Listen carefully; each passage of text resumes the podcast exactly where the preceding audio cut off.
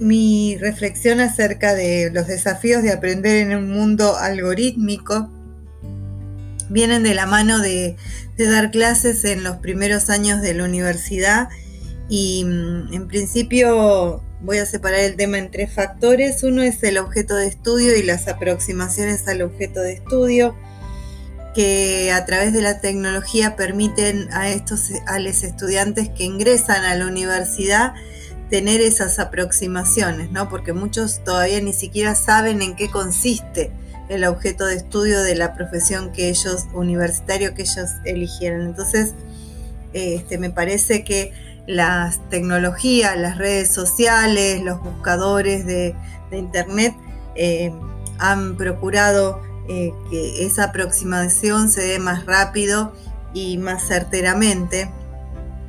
Por lo tanto, eh, la habilidad que ellos van a empezar,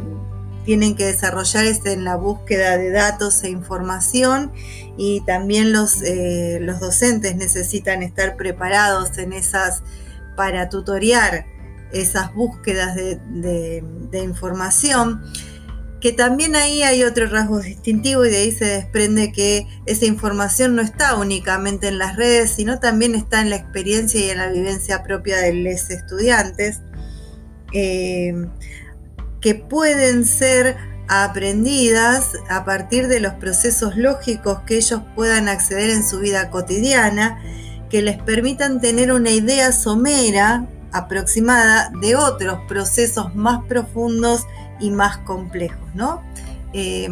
pensando en lo que es mi objeto de estudio, que son las organizaciones y la administración,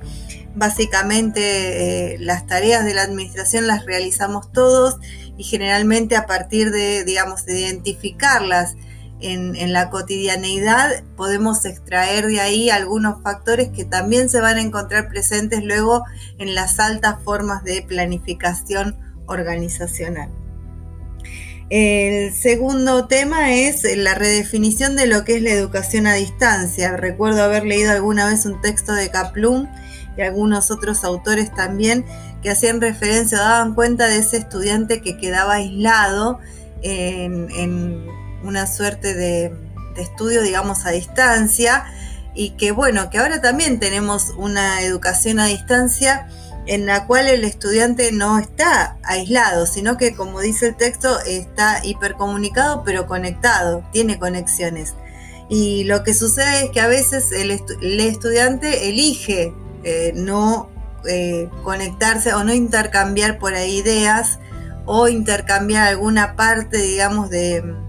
lo que es necesario intercambiar eh, en una clase para poder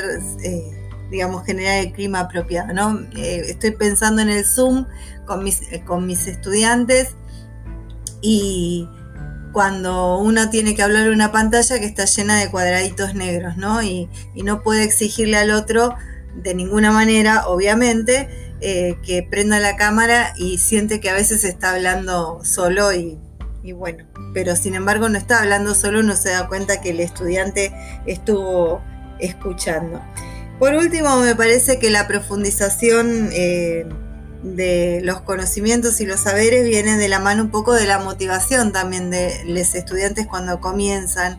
una carrera universitaria. Considero que, o me parece, estaría bueno que lo corroborara en la realidad, que las motivaciones de estos estudiantes no son las mismas que las motivaciones de cuando uno comenzó la carrera.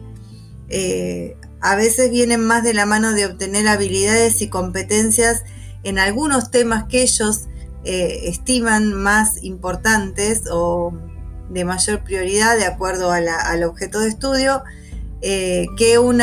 conglomerado, digamos, de, saberes que, que si bien son complementarios entre sí, para el estudiante le resulta difícil comprender esa complementariedad. Entonces me da la sensación a mí que están, eh, digamos, las motivaciones están más relacionadas con desarrollar habilidades y competencias para eh, el ejercicio o el trabajo de, una especialización que con recibir un título en sí.